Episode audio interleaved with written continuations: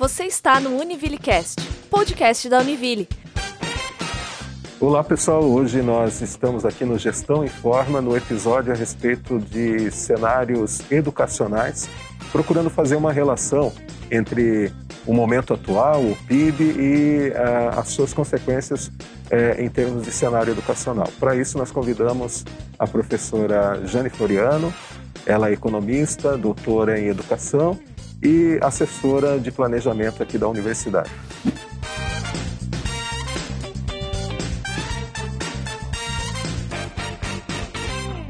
Olá, Jane, é, quero te agradecer mais uma vez por estarmos aqui juntos para conversar sobre o planejamento estratégico e hoje, em especial, sobre o cenário educacional.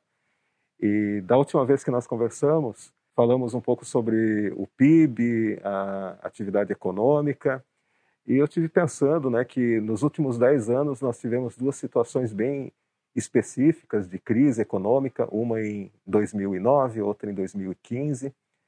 É, como é, é essa relação entre a evolução do PIB e a atividade econômica, em especial a atividade de serviços e educação? Há uma relação? Pode-se observar algum tipo de comportamento semelhante?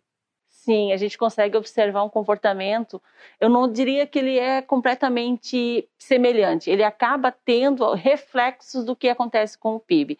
A gente tem que lembrar que, principalmente na região em que a gente está inserido, a gente depende muito da atividade industrial e da atividade de serviço. Então, quando essas atividades elas dão uma queda, é bem normal as pessoas repensarem seu ensino na sua educação e a entrada no ensino superior. Então, possivelmente, o que a gente acaba observando é que quem já está no ensino superior, mesmo diante dessas dificuldades, tenta se manter, vai buscar alternativas, como questões de bolsa ou então de alguns financiamento, mas elas tentam se manter, até porque muitas vezes a, ela permanecer no emprego está ligado a ela concluir o curso no ensino superior. Agora, há uma diferença para o ingressante. O ingressante é aquele que está procurando seu primeiro, é, a sua primeira formação profissional. E muitas vezes, por conta até da situação financeira, da família, ou situação financeira dele próprio, ele vai postergar a entrada ao ensino superior. Então, a gente observa, nesses dois momentos que você já tinha comentado, que a retomada da matrícula do ingressante ela é um pouquinho mais lenta, leva em torno mais ou menos de dois anos para voltar ao nível anterior. Já no caso dos matriculados, a gente consegue permanecer ainda com um certo número reduzindo, porque a gente sempre vai tendo os formandos, né? Saem alunos e não entram na mesma velocidade ou na mesma quantidade. Então, por isso, é, uma, é diferente o perfil, né? Agora, também te pergunto em relação à questão do ensino presencial e do ensino à distância. Será que a gente consegue observar diferenças nesse sentido quando se trata de um cenário econômico como a gente está passando agora? Pertinente que você está perguntando, porque se nós analisarmos os dados do Ministério da Educação, a partir da compilação do censo educacional que é feito todos os anos, no período de 2009 a 2018, e 2018, porque normalmente o Ministério da Educação ele publica sempre com um ano de defasagem o resultado do censo, o que pode se observar é que a educação superior como um todo ela continua crescendo. Mais recentemente, sobretudo a partir de 2015, a mesma taxa de matrículas totais e matrículas de ingressantes. Mas há um certo crescimento, isto tanto no nível do Brasil quanto no nível do nosso estado. Né? Mas observa-se aí um fenômeno realmente, que talvez a gente pudesse até conversar um pouco sobre é, se há uma relação com a questão econômica. Né? As matrículas presenciais, elas têm se mantido com uma certa estabilidade nos últimos cinco anos, até com um leve declínio. É, a crise, alguns especialistas têm apontado, de que agora, no final de 2020, início de 2021, deve haver uma certa quebra de cerca de 7 a 10% no número de ingressantes na educação superior presencial. Ao lado disso, a educação superior à distância, ela nos últimos anos ela teve um crescimento mais acelerado. É tanto que a previsão é que a taxa de crescimento após a pandemia da EAD ela seja um pouco menor, mas ainda seja positiva, em torno de 1%. Então, o que, que a gente está observando?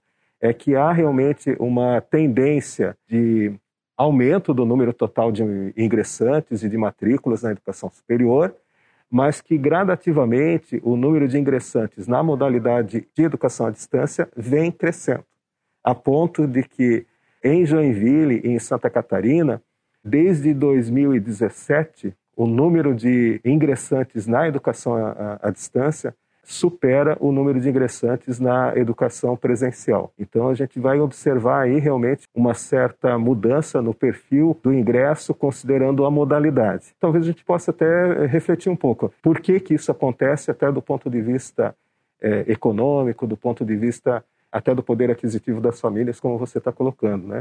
O que, que você acha? Acha que tem aí essa relação?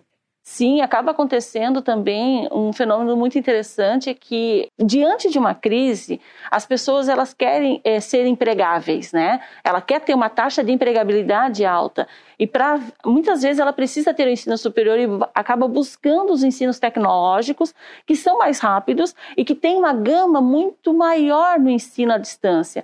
Então pode ser que esse movimento ele se intensifique nesse sentido. E também nós temos que considerar que toda essa pandemia levou a uma nova forma de pensar a educação.